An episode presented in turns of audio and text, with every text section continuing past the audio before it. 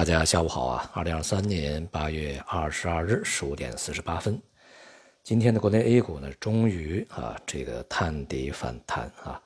那么一方面呢是再次呃创出了今年的新低，而另外一方面呢，这个低点啊距离二零二二年的低点啊只有一步之遥啊，大概也就十个点左右啊这样的一个水平。而上证指数呢，也是跌破了三千一百点啊，进入了三千点这样的一个区域。今天的这个市场反弹啊，基本上属于一个超跌以后的技术性反弹，并不具备着任何从基本面啊、从市场层面的这个底部特征啊，就是它完全见底一个特征。一方面呢，成交量没有呃有效的放大，而另外一方面，我们看啊。今天的这个北向资金啊，仍然是大幅流出六十多个亿，而且呢是连续第十二个交易日流出啊，并且呢是在尾盘的时候，这个指数拉升的过程中呢，这个北向资金啊是加速在尾盘流出的啊。另外呢，今天股市的反弹啊，也与周边的这个市场表现呢是保持一致啊。亚洲市场，呃，在今天呢，这个基本上是全面的。呃，反弹走高，欧洲股市开盘以后呢，也是反弹走高啊。这段时间跌多了，这个市场就会反弹，要去看一下啊，一些政策呀、业绩呀，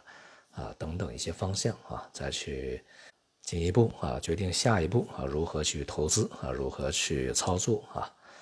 因此呢，仍然啊属于一个正常的市场现象啊。那么在当下呢，这个由于整个的基本面大环境，它也没有一个。非常明显的改观啊，市场情绪呢也难言立即就进行扭转啊，所以说这个整体的市场还是在一个弱势的格局之中啊，并且呢，在未来啊，这个前面我们所说的一些因因素，它会继续发酵，所以呢，对于整个市场内外部而言呢，都仍然啊具有向下的压力，也就是说，目前市场这个恐怕啊，经历一段时间的反弹整理以后。具有啊继续这个震荡下行的风险。近段时间呢，这个相关媒体也指出啊，在市场层面有很多这个呃抹黑的小作文啊，然后去干扰市场。那么确实啊，不管是在今年还是在以往的市场里面，总会有一些互联网上啊这个造谣啊这样的一些谣言呢去流传。往往呢，在市场这个快速上涨的过程中，尤其是尾端呢，去制造一些继续看涨的这种利好的这种这个谣言啊；而在市场下跌的时候，又制造谣言、制造恐慌啊。像这样的一些谣言呢，希望这个监管部门，呃，甚至是执法部门啊，呃，应该采取一些有效的手段啊，去针对这些人呢，去进行这个。法律性质甚至是刑法的一些这个惩处制裁啊才可以，而另外一方面呢，有一些研究报告啊，也被某一些媒体这个当做了抹黑的小作文，并且呢做出了非常不专业的回应啊，认为呢这个外部啊一些呃对于中国股市看空的这样的一些这个说法是不存在的啊，那么存在也是不成立的啊，成立也是没有那么严重的。而这个资金呢，明明是没有流出的啊，而外部呢显然夸大其词啊，说现在资金在流出这个中国概念的这个股票，当然从全球范围内啊和中国相关的这些股票的这个资金都在流出啊，这是不成立的啊。像这样的一些这个反驳呢，它是缺乏依据的啊。如果说外部这些报告呢可能会有瑕疵，但是呢它本身是依据一些客观的资料。啊，来去这个推出啊，尤其我们从市场这个层面就可以明显的看出来啊，连续十二个交易日，这个北向资金在流出啊，这个月呢已经大幅流出很多的这个规模了啊，呃，那么当然外部一些中概股也在这段时间失血下跌啊，这明显的资金在往外走啊，怎么会说这个不存在啊？那么同时呢，也有调查啊，像这个美国股市啊，对于啊做空。这个中国概念股票啊，中国资产的这样的一个策略呢，是排在第二位的一个拥挤交易啊，也就是很多人是这样去进行操作啊，认为啊百分之十几的这个策略执行啊，就是占整个市场策略的百分之十几，认为这个不构成呃说服性、说服力啊，这个有失偏颇。我觉得这种说法也很可笑啊。在动辄十几个啊这个策略排行的这个调查过程中，呃，排在第二位的占比十几的这样的一个策略，呃，这样的一种交易啊，这个还不算拥挤的话，那什么交易算拥挤啊？就是相当不专业。其实，与其呢用这种不专业的这个说法去批驳外部的这些报告的所谓不专业，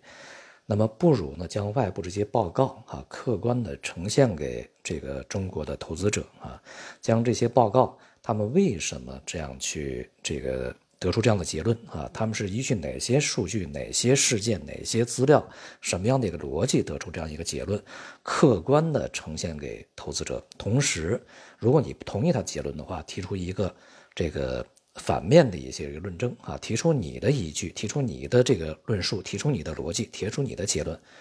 那么这样的话呢，可以给投资者一个选择，而不是说你这样的像小孩吵架一样的去这个辩驳啊，那是显然是相当无力的啊，也是没有任何说服力的。只有让投资者了解了这个市场的一些主要参与者，他们现在在想什么，在做什么。投资者呢才会有更多的一些参考，当然对于自己的风险控制啊，追逐利润就会有好处。如果投资者同意啊这些人的观点，那么当然他就会避险啊。如果投资者不同意，那么当然在这个时候恰恰是他去买入的一个好时候。把这些选择权交给投资者，而不是说一个一点都不专业的人啊去写一些犟嘴一样的文章啊来去干扰视听啊，这样反而会。更不好，我想比那些小作文还还有害啊！